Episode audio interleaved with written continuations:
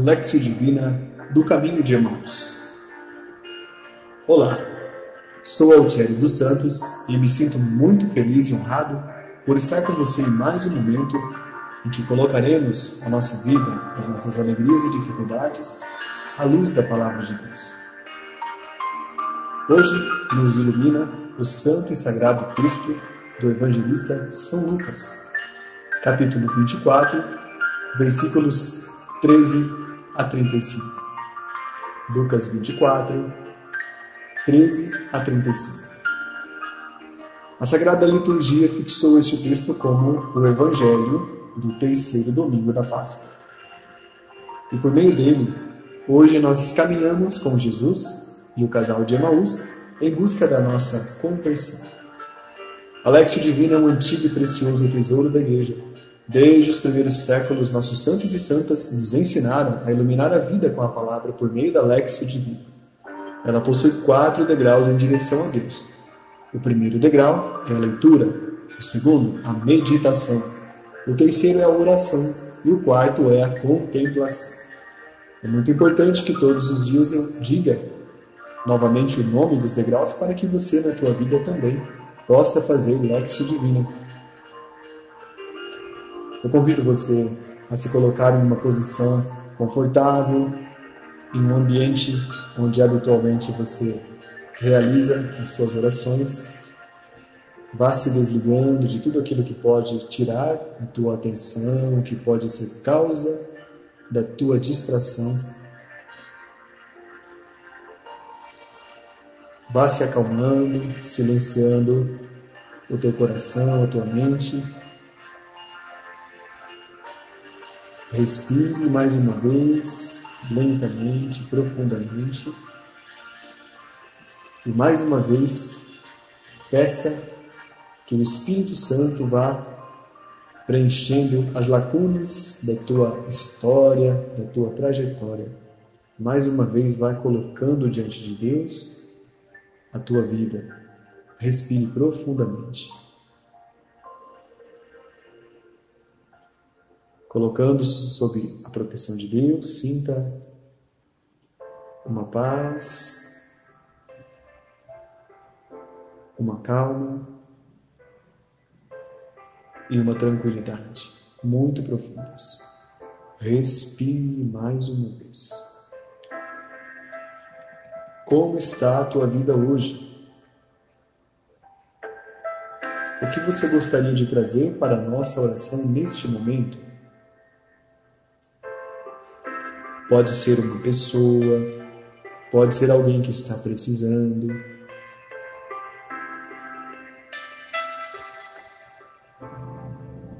Pode ser algo que você tem pensado nos últimos dias, ou algo do que você se lembrou ultimamente. O que você gostaria de trazer para esta oração? O nosso país, nesse tempo, está enfrentando uma das piores guerras que já tivemos contra este inimigo invisível que é este vírus e milhares de pessoas já perderam as vidas. Vamos pensar em cada um dos irmãos e irmãs que estão lutando pela sobrevivência neste momento. E assim, coloquemos sob a proteção de Deus nossa vida, nossa história, o coração e todos aqueles que amamos. Faça amorosamente sobre si o sinal da cruz. Estamos reunidos em nome do Pai, do Filho e do Espírito Santo. Amém. Invoquemos o Espírito Santo. Santo Senhor, doador de todos os dons, que nos assistes em todos os momentos de nossa vida, nas nossas lutas e nas nossas vitórias, te pedimos que ilumine o nosso interior, ilumine a nossa inteligência de forma verdadeira e plena, não como nós queremos, mas da forma como vossa divina majestade quer. Toma conta de nós, ilumina-nos, coloca-nos na luz da tua graça. Oremos. Ó Deus, que o vosso povo sempre exulte pela sua renovação espiritual, para que, tendo recuperado agora com alegria a condição de filhos de Deus, Espere com plena confiança o dia da ressurreição, por nosso Senhor Jesus Cristo, vosso Filho, na unidade do Espírito Santo. Amém. E agora juntos nós vamos subir o primeiro degrau, Lexo Divino. O degrau da leitura. Diz o evangelista São Lucas. Neste mesmo dia, dois discípulos caminhavam para uma aldeia chamada Emaús, distante de Jerusalém, 60 estádios. E iam falando um com o outro de tudo o que se tinha passado.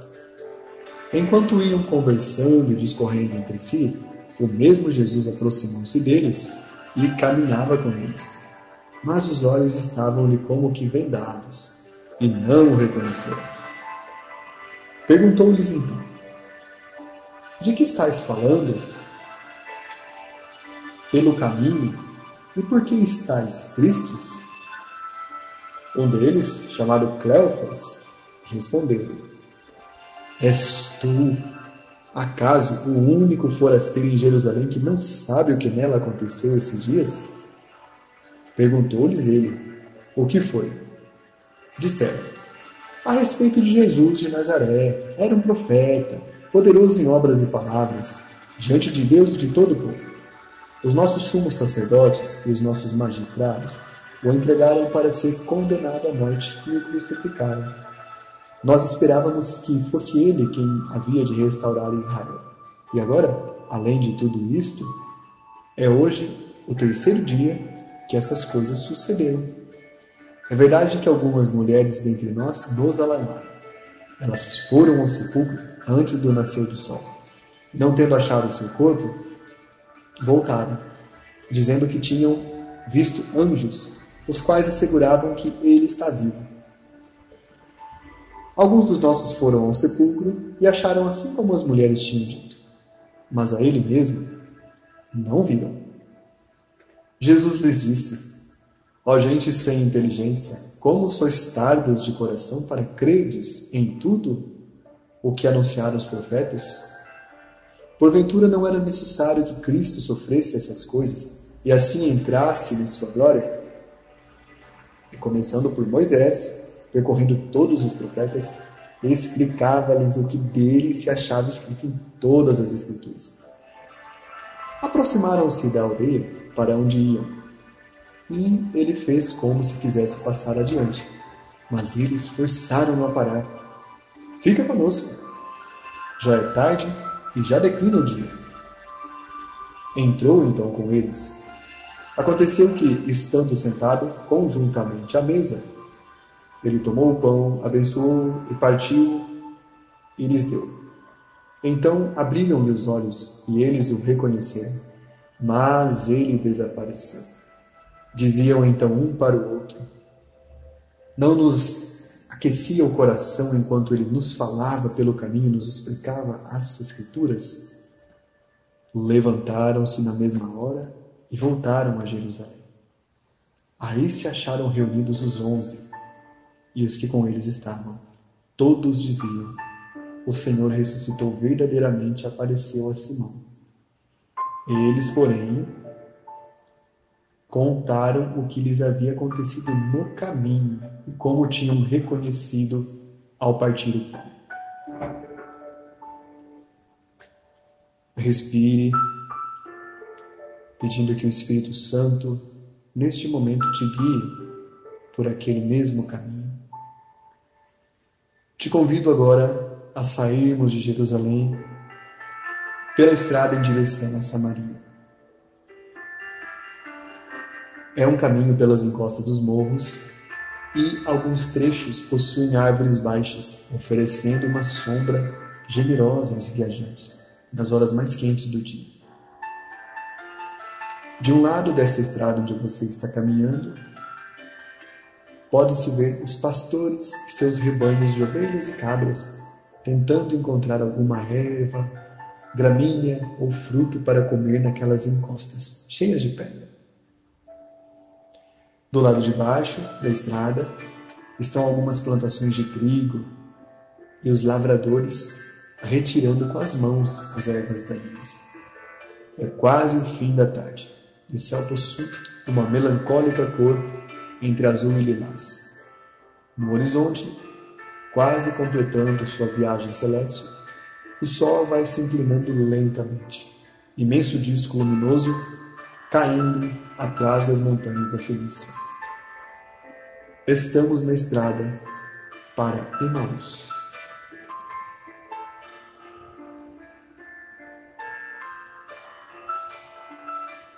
O texto sagrado tornou célebre este caminho, porque logo depois dos acontecimentos trágicos em Jerusalém, alguns discípulos ficaram muito confusos, como estes que agora o texto narra. Olhe para estes discípulos. São pessoas que sofreram uma grande perda com a morte de Jesus. Estão perdidos na escuridão da própria dor, mas também da desilusão. Já sabemos que nos últimos dias, da presença de Jesus entre eles, a alegria havia se transformado em desespero, em dor, pranto, desilusão. Sabendo o que havia acontecido a eles e como eles gostavam de Jesus, nós entendemos que o estado dos seus corações era de muita dor. Não qualquer dor, mas uma dor profunda, quando vemos algo ruim acontecer a quem amamos e não temos como impedir que aquilo aconteça, é esta dor que eles estavam experimentando.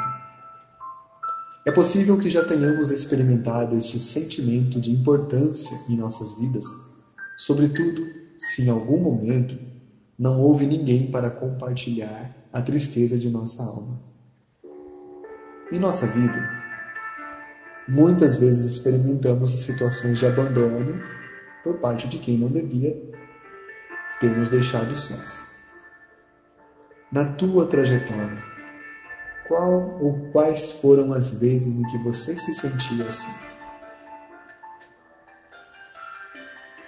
Quando sentiu que o peso do mundo estava desabando sobre você? Houve algum momento em que você tinha compromissos para honrar e não tinha como, em que você tinha que reagir a uma situação muito difícil, mas não havia saída, em que você tentava entender o sentido de uma perseguição, mas não havia sentido? Respire mais uma vez.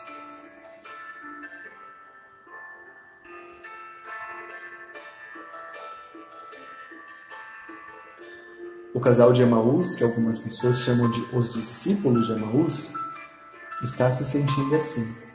Ali naquela estrada está Cleopas e sua esposa.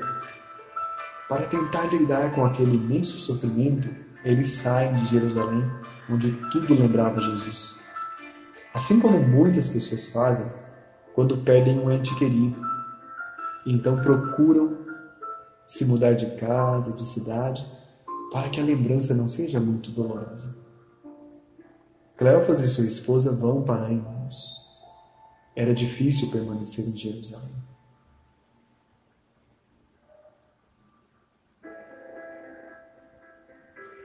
A palavra Emaús pode significar águas quentes ou desejo de conselho, dentre as traduções possíveis. Emaús era distante de Jerusalém e havia uma diferença entre as duas cidades. Se significa desejo de conselho, Jerusalém, que é a cidade perfeita, naqueles dias tinha presenciado a morte de Jesus e significava a grande tribulação. Então eles estão saindo de uma tribulação em busca de um conselho. Essa primeira imagem é uma pergunta do texto sagrado para você. Qual foi a grande tribulação que você enfrentou na tua vida, ou qual está sendo. Vamos rezar isso nesse momento. Os discípulos deixaram Jerusalém para trás, a cidade da confusão. E acreditavam que o que aconteceu a eles não podia ser mudado. Afinal, eles não haviam encontrado Jesus ainda depois da sua ressurreição. Aqui existe um ensinamento precioso Podemos mudar sim o nosso passado. Como? Olhando para Ele, entendendo melhor quais foram as lições que os nossos sofrimentos nos deram. Há pessoas que se prendem ao passado e pensam que toda a sua vida acabou naquele momento doloroso. Essas pessoas cultivam aquelas lembranças, aquelas memórias, guardam cada palavra de uma ofensa e algumas chegam até mesmo a escrever em algum lugar tudo o que lhes acontece ou que aconteceu de ruim. Preste atenção.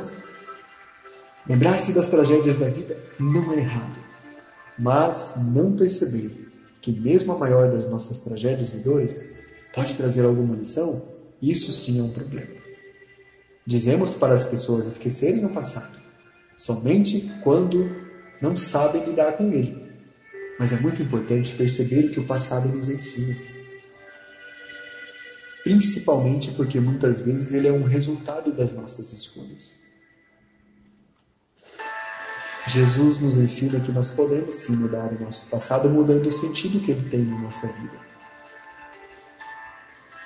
Quantas são as vezes em que nós consolamos as pessoas porque perderam um relacionamento e dizemos a elas que, na verdade, isso foi um processo de ganha, de, um processo de aquisição disfarçada. Elas saíram ganhando porque agora elas podem viver em paz e viver felizes. Mas isso é uma outra leitura. Se ficarmos presos nas nossas perdas, nós não veremos os ganhos que também existem. Nós não teremos os novos olhares sobre uma situação. O que você deixou para trás na tua vida que você acha que também não pode ser mudado, que você acha que perdeu muito, que teve um imenso prejuízo na sua área afetiva, na sua área sentimental, na sua área financeira.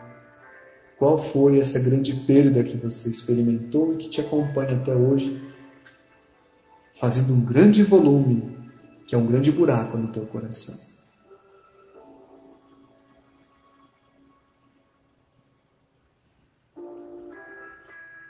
Pensa com carinho nisso. E agora Imagina que aquilo que você deixou para trás, aquilo que ficou no passado, aquilo que pode porventura ter te magoado, pode ter sido uma bênção disfarçada. Pode ter sido. No mínimo, algum ensinamento deixou para você. Aquelas dores que foram causadas naquele distante tempo também podem ser entendidas de outra forma. Houve feridas, sim. Houve cicatrizes, sim. Mas até isso me ensinou a me tornar uma pessoa mais forte. Tuas feridas ainda doem?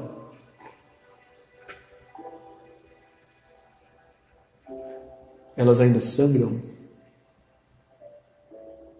Ou delas é possível extrair experiência, sabedoria, conhecimento? Respire profundamente. A distância que separava Emaús e Jerusalém era de 60 estádios. Esta medida, estádios, em latim, corresponde ao que hoje seria 12 quilômetros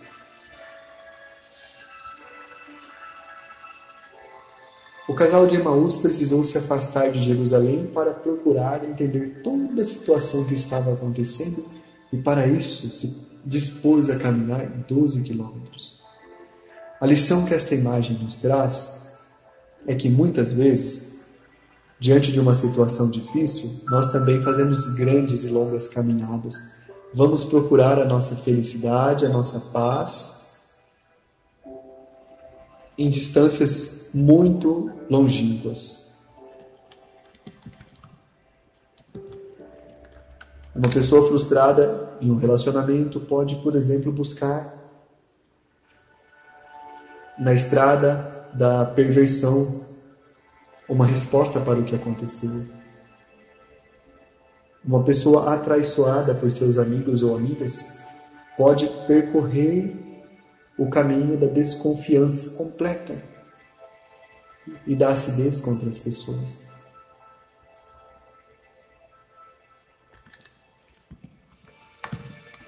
Qual foi a situação da tua vida que te, numa, te colocou numa estrada para buscar a resposta e o fundamento em algo que não era o objetivo real?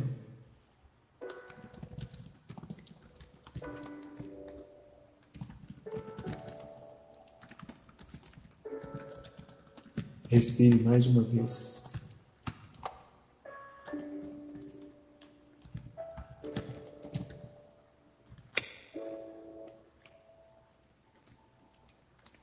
É preciso que nos afastemos daquilo que nos causa dor realmente.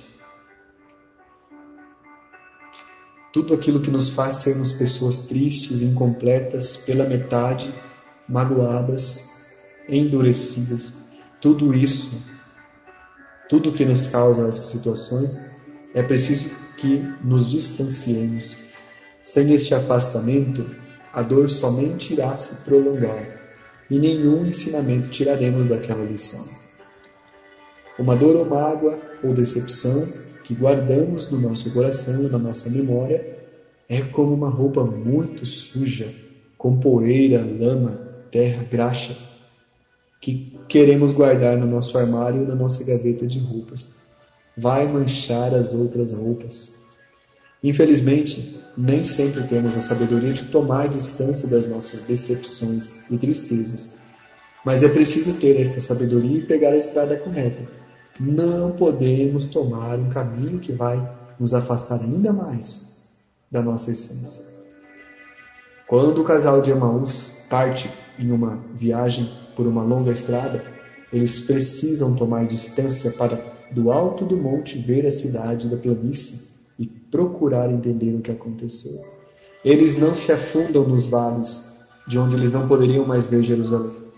Eles sobem na região montanhosa em direção ao alto. Até mesmo a nossa dor precisa ser orientada pelas coisas do alto.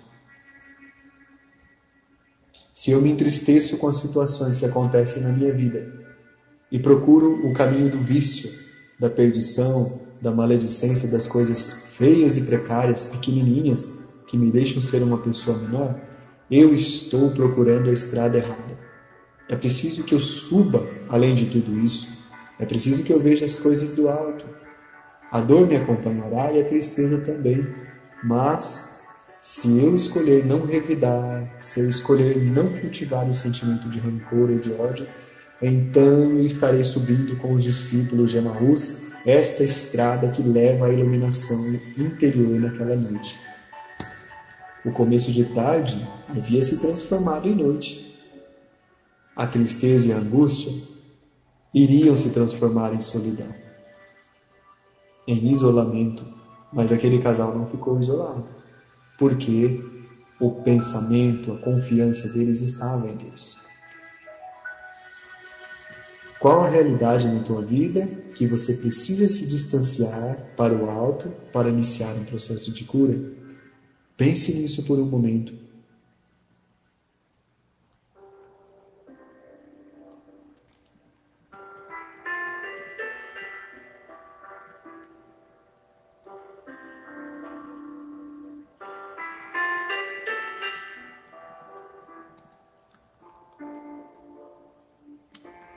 Discípulos iam falando um com o outro de tudo o que tinha acontecido. Você fala com Deus sobre tudo o que tem passado na tua vida? Em geral, falamos muitas coisas a Deus, mas às vezes fazemos isso sem o mínimo de cuidado, como se Deus fosse uma espécie de grupo de WhatsApp onde jogamos todo tipo de coisa desnecessária e pouquíssimo conteúdo importante. Acreditamos que Deus é uma espécie de depósito das nossas sobras, da nossa sobra de tempo, da nossa sobra de vontade, da nossa sobra de sentimentos, da nossa sobra de gratidão, dos restos do nosso coração, até mesmo do resto da nossa paciência. Tem gente que se dirige a Deus desse jeito. Como eu sei disso? Muita gente acorda de manhã e mal apresenta o novo dia diante do Criador. Mal faz o santo sinal da cruz.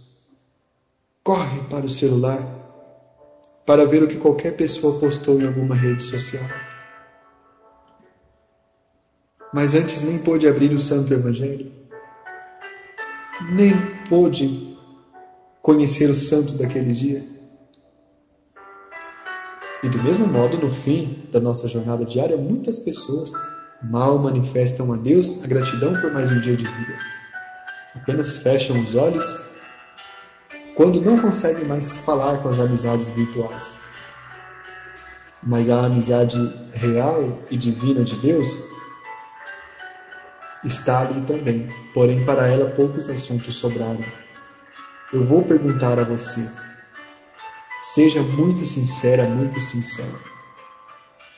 Você tem dado a Deus o principal da tua vida ou você tem dado as tuas sobras a Deus?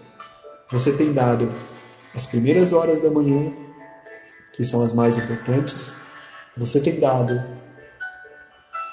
no teu pensamento as principais reflexões a Deus ou você tem feito ao contrário, na hora que se irrita, que se zanga por qualquer coisa, você pensa de outro modo que não seria o modo de Deus? Aí você está dando a Deus o que sobra. Você tem dado a Deus tempo na caridade que você faz aos teus irmãos ou você nem faz caridade nenhuma? O mundo está acabando hoje. A cada dia o mundo também acaba, mas são oportunidades que a Santíssima Providência oferece para que nós possamos agir no mundo. Você tem aproveitado essas oportunidades de ser uma pessoa melhor, de ser uma pessoa mais delicada, de dizer bom dia, de tentar ser uma pessoa mais sociável, mais gentil?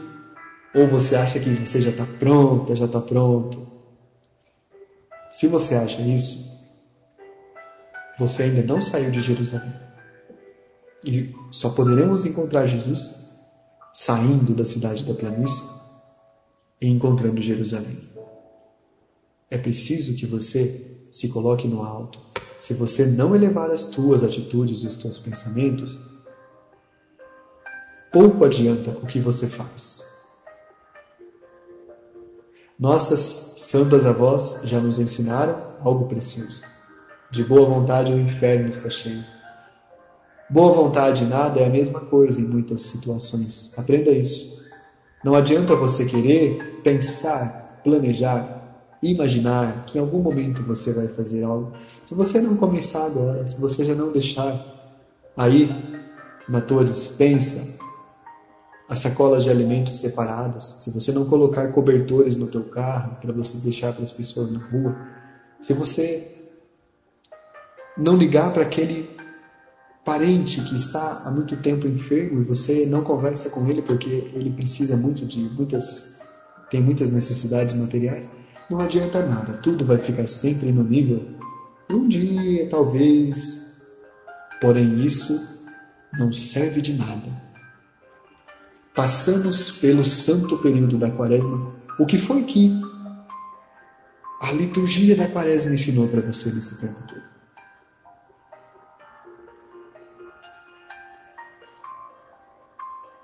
Perceba que até as pedras no fundo dos rios rolam com o movimento das águas, mas ao longo dos milênios, enquanto elas vão descendo naquele leito rochoso, elas vão aparando as arestas. Há pessoas que são difíceis e são piores que essas pedras. Elas acham que não tem nada para parar. Eu quero que você pense muito nisso que eu estou dizendo. Onde é que você pode se tornar uma pessoa melhor?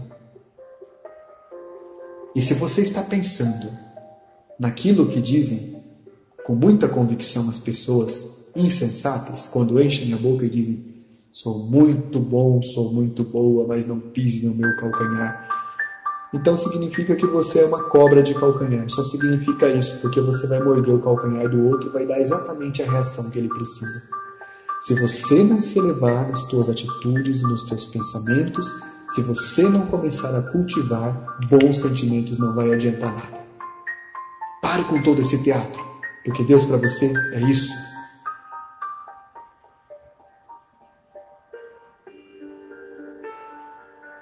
Preciso que você faça um processo sério de discernimento. Onde é que você precisa melhorar?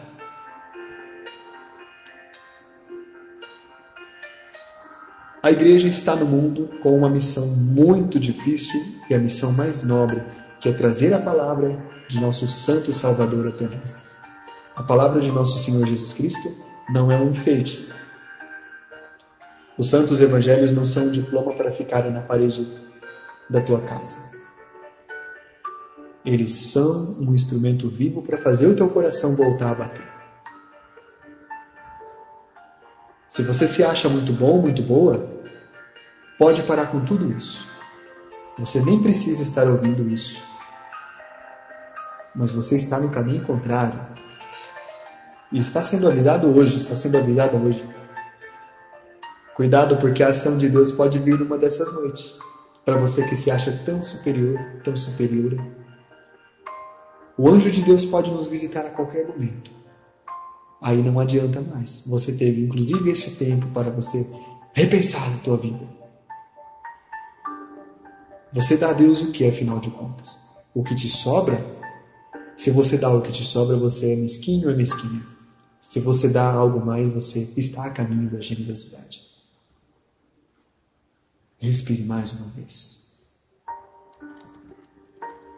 Os discípulos não reconheceram Jesus naquele momento, enquanto caminhava com eles.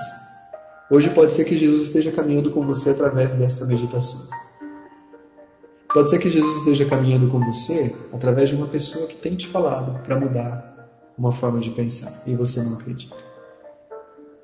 Eles não conseguiam perceber Jesus porque estavam muito tristes. Quando Jesus se aproximou daquele casal, entristecido, eles fizeram como você e eu tantas vezes, infelizmente, fazemos. Não o reconhecemos Muitas são as vezes em que não reconhecemos a presença e a ação de Deus na nossa vida. Já rezamos quais são as marcas de Deus na história humana, a teografia divina, as assinaturas de Deus. Temos dificuldade em ver essas importantes marcas que Ele deixa em nossa vida. Temos facilidade de ver a nossa solidão, aí é diferente, e as nossas dificuldades, as nossas necessidades mas não temos a mesma facilidade para ver a presença divina em cada canto da nossa casa, nas pessoas que nos cercam, nas pequenas e grandes surpresas e principalmente nas coisas comuns também. O que há de mais comum em um jovem que está caminhando numa estrada à noite em direção a outras cidades? Por isso não o reconheceram não somos capazes muitas vezes de perceber essas assinaturas de Deus à nossa volta. Nas pessoas, nos animais, nas situações, inclusive nas dores. Esta imagem que o Santo Evangelho nos traz te convida a olhar à tua volta e perceber quantas marcas Deus deixa a cada dia na tua vida. Pense em algumas delas que são importantes para você. Quantas vezes Jesus desconhecido apareceu e aparece em tua vida sob inúmeros rostos. Respire mais uma vez. Diz o viajante a Jesus: És tu o único que não sabes o que aconteceu? Esta pergunta é até engraçada, pois é a pergunta que o texto tira da nossa vida. Eu e você fazemos essa pergunta também. Poxa Deus, Será que você não sabe nada do que acontece na minha vida? Será que você não está vendo o meu sofrimento? Essa pergunta sabemos fazer muito bem. Ela nos ajuda a pensar se a nossa relação com Deus, a nossa vida de oração, nossas práticas de caridade principalmente, não está faltando sermos mais adultos. É claro que Deus sabe de tudo, mas a questão é que Ele nos respeita em nossa liberdade. Já rezamos a nossa liberdade também, em outros momentos. Mas aqui se pergunta: qual o nível da minha conexão com Deus? Tenho cultivado o contato com Ele pela oração? Ou mais uma vez me lembro só quando preciso dele? E aí pergunto para ele: Deus, vós sois o único que não sabes o que acontece em minha vida? É o único forasteiro da minha vida que não está sabendo? Na verdade, querido, na verdade, minha querida, a única forasteira, o único forasteiro da tua vida muitas vezes é você mesmo. Todas as vezes em que você não quer perceber, ou não percebe. Muitas coisas que estão acontecendo na tua vida, você está sendo a única pessoa de fora. Pense nisso por um momento.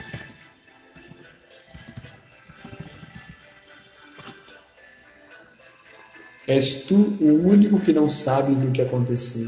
Sou eu, é você. Deus tem assinado cartas enormes e colocado nas nossas portas, mas nós somos os únicos forasteiros da nossa vida que não sabemos o que tem acontecido. Isto é muito intrigante. O Evangelho ainda diz que eles disseram o seguinte: nós esperávamos que fosse ele a restaurar Israel. Olha, preste atenção nisso. Este evangelho é restaurador, ele não é consolador. Ele nos dá choques de realidade. Olha o choque que existe nessa frase. Nós esperávamos que ele fosse consertar o que está errado. Os discípulos estão ensinando esta lição preciosa nessa frase. A lição de que as coisas acontecem na nossa vida quando também nos empenhamos. Percebe-se que aqueles discípulos eram pessoas de uma fé profunda e bonita, mas Deus quer que nós também participemos da nossa própria vida, sem esperar que tudo caia do céu. Uma catequista muito sábia me ensinou que Deus sempre respeita a nossa liberdade, mas em todos os projetos que nós iniciamos na nossa vida, Deus entra apenas com 50% da colaboração. O outro montante, a outra parte, cabe a nós. Porém, aqui está a grande diferença. Quanto eu tenho investido, digamos assim, quanto eu tenho colocado nos meus projetos, nos meus sonhos, das minhas energias, da minha boa vontade, da minha, do meu planejamento e da minha conversão. Quanto é que eu tenho investido? Porque se eu esperar que Deus realize tudo, isso não vai acontecer, não funciona assim. Deus respeita a nossa liberdade. E nós sabemos disso. Qual o teu 50% que você tem colocado na tua conversão hoje? É aquele 50% que mais parece 50 centavos? Que mais parece 50 gramas? Qual o teu 50% de boa vontade, de inteligência, de pensar na tua vida. Ou você é como aqueles, aquelas pipas que sobem pelo céu e o vento que leva.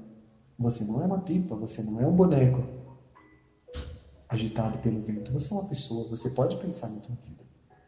Você tem feito isso? Ou você tem gasto o teu tempo apenas pensando na vida das pessoas? Se você tem feito isso, você está, está ainda no caminho errado, que não é o caminho de Emmaus. Qual a tua parte de 50% você está colocando na tua vida para se converter? Não importa quais são as condições reais, sociais, econômicas, financeiras e familiares de hoje. Não, não adianta. Você precisa ser uma boa pessoa agora, no hoje.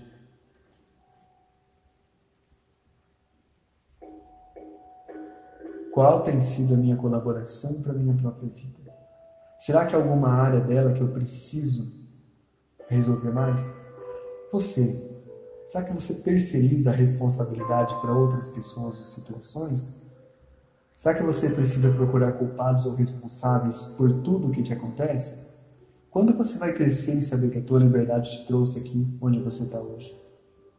Jesus mostra como esse evangelho é um evangelho restaurador, quando ele diz: Ó gente sem inteligência, como sois tardes de coração para credes em tudo que anunciaram os profetas.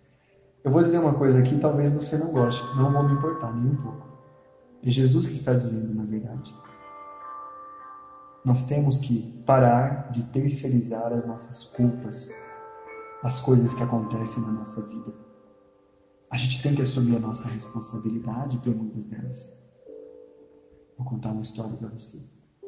Há muito tempo atrás, em um país muito distante, vivia um povo muito mimado e bastante infantil também. Eles sujavam as suas cidades, se aproveitavam daqueles que não podiam com eles, burlavam as leis menores, porque eles sempre se achavam acima das leis, na verdade. Tinha até uma lei que vigorava nesse povo, que era a lei da vantagem. Levar vantagem sobre os outros, buscar favores, até mentiam e enganavam se fosse preciso, por exemplo, ir num determinado espaço e defender os seus ídolos, mas nunca reconheciam que essas atitudes eram erradas. O máximo que conseguiam era reconhecer que os seus representantes sim eram errados, seus políticos, mas nunca percebiam que os tais representantes eram a cópia deles mesmos. Para aquelas pessoas era muito importante sempre colocar o destino daquele país nas mãos de qualquer pessoa, menos delas. Por isso escolhiam falsos mitos, falsos messias. Mesmo que os seus santos sacerdotes tivessem dito que não era para fazer isso. Depois fingiam que não era com eles. Afinal de contas, não entendiam as decisões éticas que elas tinham uma responsabilidade na vida de todos. Aquele povo cultivou muito cinismo e muita hipocrisia, até que um dia outros povos se cansaram deles. Vieram sobre aquele país e acabaram com ele. Não se assuste, não estou falando do teu país, não, fica tranquilo. Aqui no teu país não acontece nada disso. Eu estou falando da antiga cidade de Jerusalém. Essa é a narrativa. O próprio Jesus disse: Jerusalém temo por ti. Jesus disse que dias ruins iriam vir sobre Jerusalém. Chorou sobre a cidade. Será que nós aprendemos algo com eles ou não? Respire mais uma vez. Antes do nascer do sol, quando os discípulos contam a Jesus que as mulheres visitaram seu túmulo antes do nascer do sol, significa que foi no momento da verdade. As mulheres foram ao sepulcro ainda de madrugada, ficaram tateando no fim da noite. E mesmo que a verdade não se fizesse visível naquele momento, elas confiaram na luz que surgiria e foram lá. É uma referência à esperança. Quando Jesus faz de conta que quer passar adiante, ele está usando uma pedagogia divina, como ele usa nas nossas vidas não para nos testar. Jesus não nos testa. Quem fala isso é falsa teologia, que existe por aí nas seitas. Jesus nos dá a chance de querer em nossa vida. Porque a presença de alguém em nossa vida só tem sentido e valor se sabemos da importância daquela pessoa. Você conhece a importância da presença de Jesus na tua vida? Ele só ficou com o casal naquela noite porque eles quiseram muito e disseram: Fica conosco, é tarde, a noite já vem. Aqui temos uma oração para ser levada por toda a nossa vida. Eles não haviam chegado a Emaús ainda, como sabemos, porque era longe, mas precisaram pernoitar no caminho. Jesus, que andava disfarçado no meio deles, fez de conta que continuaria a viagem durante a noite. Mas o casal não permitiu. Eles tiveram uma atitude de acolhida se importaram com aquele jovem e talvez pensaram: onde que vai dormir? Não vai ser perigoso para ele continuar? E aí eles insistiram. Depois de fazer com que os discípulos percebessem que o tempo todo eles acompanhava, Jesus desapareceu. Na verdade, da mesma forma como já estava com eles, ele continuou, agora dentro da percepção deles.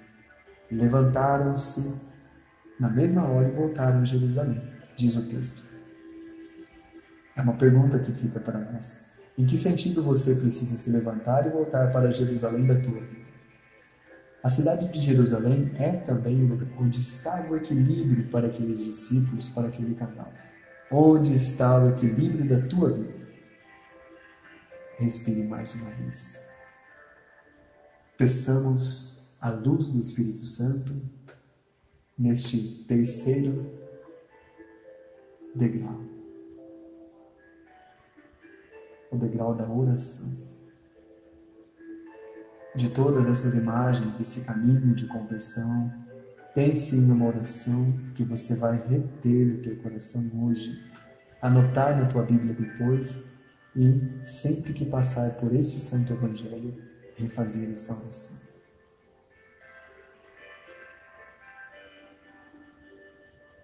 Respire mais uma vez.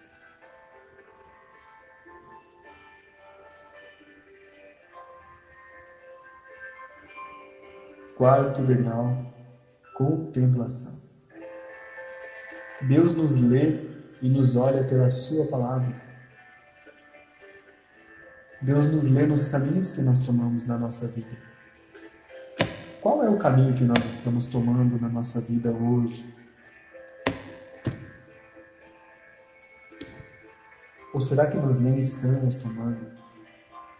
Eu quero que nesse momento você imagine uma longa estrada diante de si. Essa estrada que nós visitamos no início dessa Lexio Divina. É uma estrada de chão batido, mas é uma estrada que nesse momento está muito agradável com o sol se pondo. Você caminha, e à medida em que você caminha na direção do sol, você sente grande realização, porque tudo que você deixa para trás são suas lutas que vão te acompanhar, com os resultados que elas tiveram. São as experiências belas e também as difíceis que você teve, que agora fazem parte de uma bagagem espiritual. A cada passo que você dá na direção daquele sol onde Jesus te espera, você acumula mais e mais sabedoria, mais e mais vivência, mais equilíbrio mais conversão. Todas as vezes em que pensar na tua conversão, pense naquele sol no horizonte, onde Deus te olha, Deus te vê. Respire mais uma vez. Imagine aquele sol e os teus passos em direção a Ele. Experimente uma sensação de segurança, porque Jesus está com você. Toda a Jerusalém da confusão precisa ficar na planície. Você precisa continuar subindo esta montanha.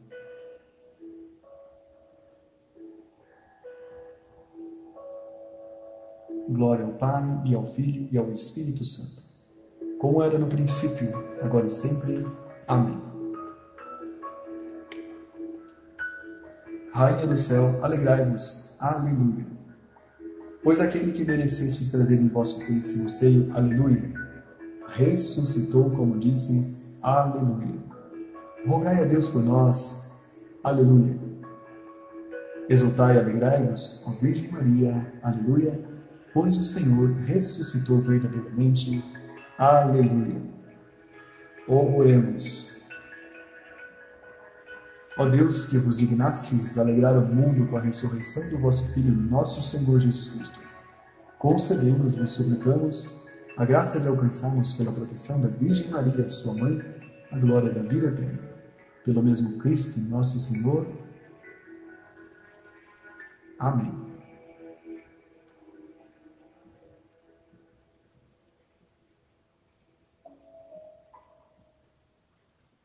Abençoe-nos Deus eterno e todo-poderoso, Pai e Filho e Espírito Santo. Amém.